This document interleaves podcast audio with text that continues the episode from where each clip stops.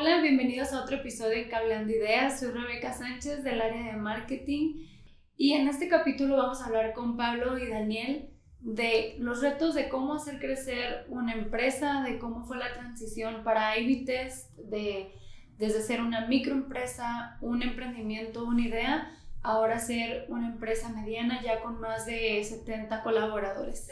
Me gustaría que ustedes hablaran un poquito del resumen de lo que ha sido este año para ustedes sobre todo el crecimiento de diferentes áreas en Ivy eh, creo que este año para nosotros eh, pudimos madurar una unidad de negocio. O fue como un año que, digo, si lo. Eh, eventualmente lo llegamos a recordar, en 2022 sería como la maduración de una tercera unidad de negocio. Y creo que para la compañía representa ya poco a poco pues a lo mejor como que ya tienes al menos tres patas puestas, ¿no? A lo mejor arrancabas con una, era un poquito más difícil. Eh, luego tenías dos, pues de alguna manera podías balancearte, pero ya con tres como que hay un poco más de sustento de, o de balance, ¿no? Y yo, yo creo que eso así lo podría como asociar, ¿no? Como decir, bueno, fue el 2022 un año que ya pudimos tener tres unidades de negocio desarrolladas a un cierto nivel que nos permite tener como mayor uh, sostén, ¿no? Así es como lo, lo puede responder.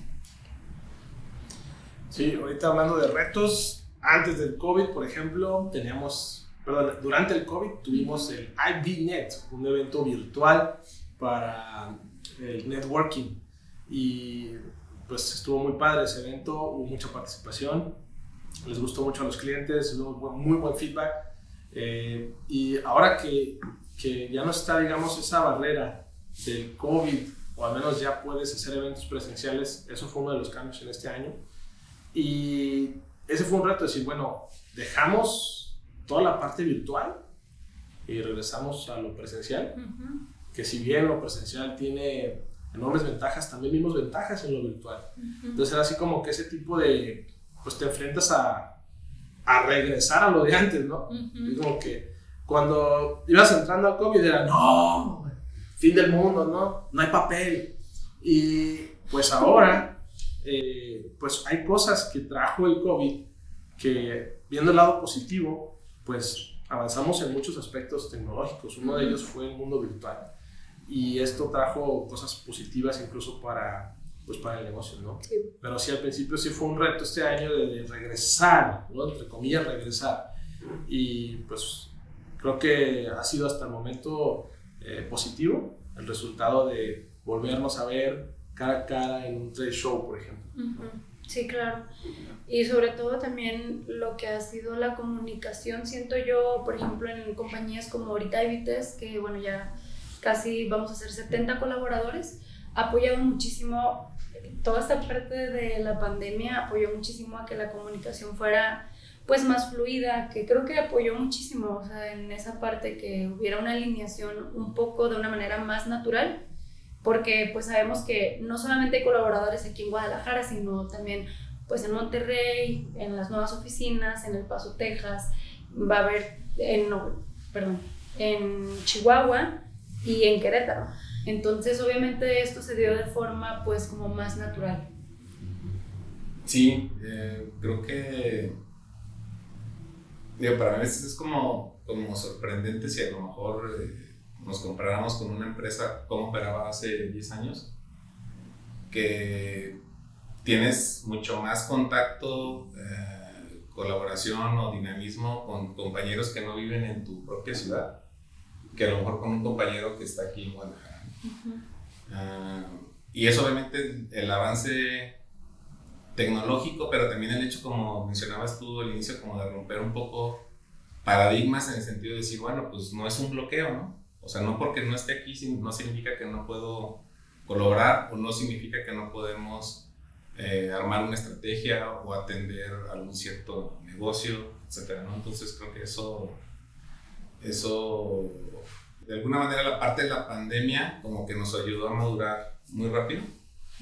Y, y otro, otra cuestión también que creo que es, eh, bueno, que yo ahorita yo percibo mucho en la compañía es el hecho de la cultura que, que hemos podido desarrollar entre, entre todos. ¿no? Creo que es, es algo que, que, no lo puedes ver en un, en un balance general o no lo puedes, o no lo puedes a lo mejor medir, no lo puedes medir desde, con algún tipo de instrumento, ¿no?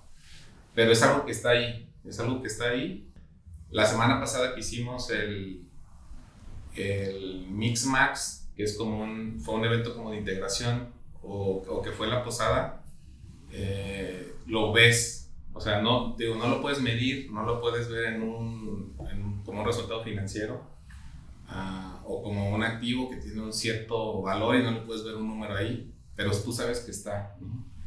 Y, y, también, este, ahí haciendo como, o robándome la idea de, de Ramón Murillo que nos apoya en Avites con algunos temas, el hecho de que la cultura no te la pueden robar o no te la pueden este, pues, tal cual piratear. ¿no? A lo mejor pueden definir, ah, ok, bueno, este es su producto, dejar, trato de hacer de una manera similar o sus procesos son estos, ¿no? Pero el hecho también de darnos cuenta que la cultura de la compañía es única, ¿no? Y que es algo que no, que nos está generando un valor o un bien común, eh, también es algo muy, muy padre, ¿no? Y saber que lo tenemos, o sea, también como el hecho de reconocer que es algo que tenemos, ¿no? Ok.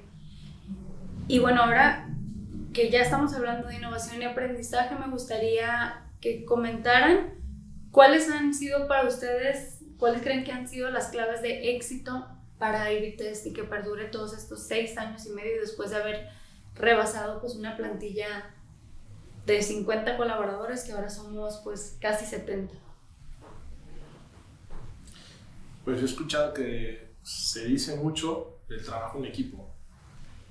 Sin embargo, el que realmente permitas que en equipo fluyan ideas, que nazcan, que se aborden, que se escuchen, que se ejecuten, para mí es uno de los factores de éxito de AITES porque lo decía Pablo anteriormente, es parte de la cultura. Eh, y esta cultura es difícil que sea la misma o es casi imposible que sea la misma en, otro, en otra compañía. es única. Y esta apertura a que el colaborador se adueñe de su problema, que siga su intuición y pues más valores que por ahí tenemos, permite que haya que, que, fluyan las ideas, que haya ideas para resolver problemas, que trabajemos en equipo en, resolver los mismos, que documentemos, que veamos a un problema como, ah, excelente, otro reto más, este, que va a ser fácil porque lo atacas en equipo. creo que es uno de los factores, eh, es el resolverlo, pues dos cabezas piensan más que una y eso ha sido, desde mi punto de vista, algo clave. Creo que eso es algo que se comenta mucho dentro de la cultura organizacional con Evites. Dos cabezas piensan más que uno y creo que sí es totalmente correcto. ¿Tú, Pablo? Mm, digo, yo creo que al final muchas, muchas, si no es que prácticamente todas las situaciones son eh, multifactoriales, ¿no? Como para definir si fue éxito fallo, bueno, decir fracaso. Pero yo creo que algo que, que la compañía creo que permite, que me gustaría que, que así siguiera, y si la gente no lo vivimos así, buscar hacer ese cambio es, pues que independientemente del, del resultado, lo que creo que sí no, no puede no puede quedar de lado es el esfuerzo que le metiste para la búsqueda de ese resultado, ¿no? O sea, creo que el hecho de... Eh, me refiero a que es multifactorial porque no depende solamente de ti. Puede haber algunos obstáculos o barreras en el camino que no te impiden alcanzar el resultado. Pero si tú te quedas con ese sabor de boca de, que diste todo, está bien, ¿no? O sea, ya, ya eso es como lo... Eh, bueno, creo que es, es, algo que si, si lo tenemos así de claro todos, va a pasar justo eso que comentaba Daniel en cuestión de la innovación o en cuestión de buscar alguna meta que puede ser muy difícil, ¿no?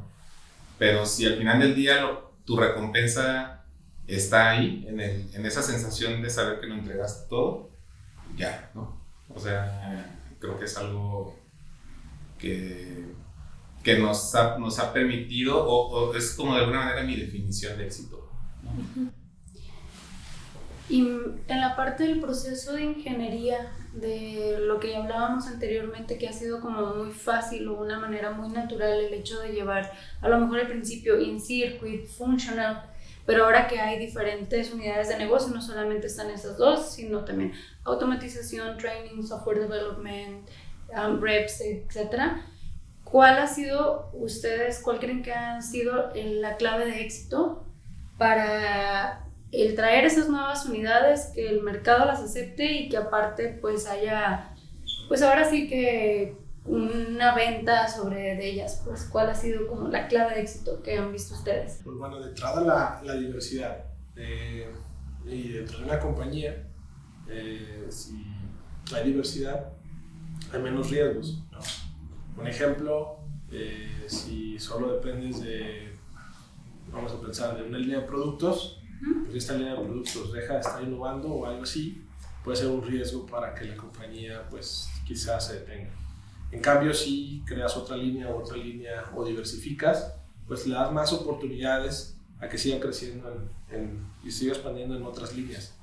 Y creo que las unidades de negocio en Avites, eso es lo que son. Eh, complementan, eh, se complementan entre sí, eh, van dirigidas también hacia un mismo nicho, en este caso todo lo que es el backend de, de la manufactura.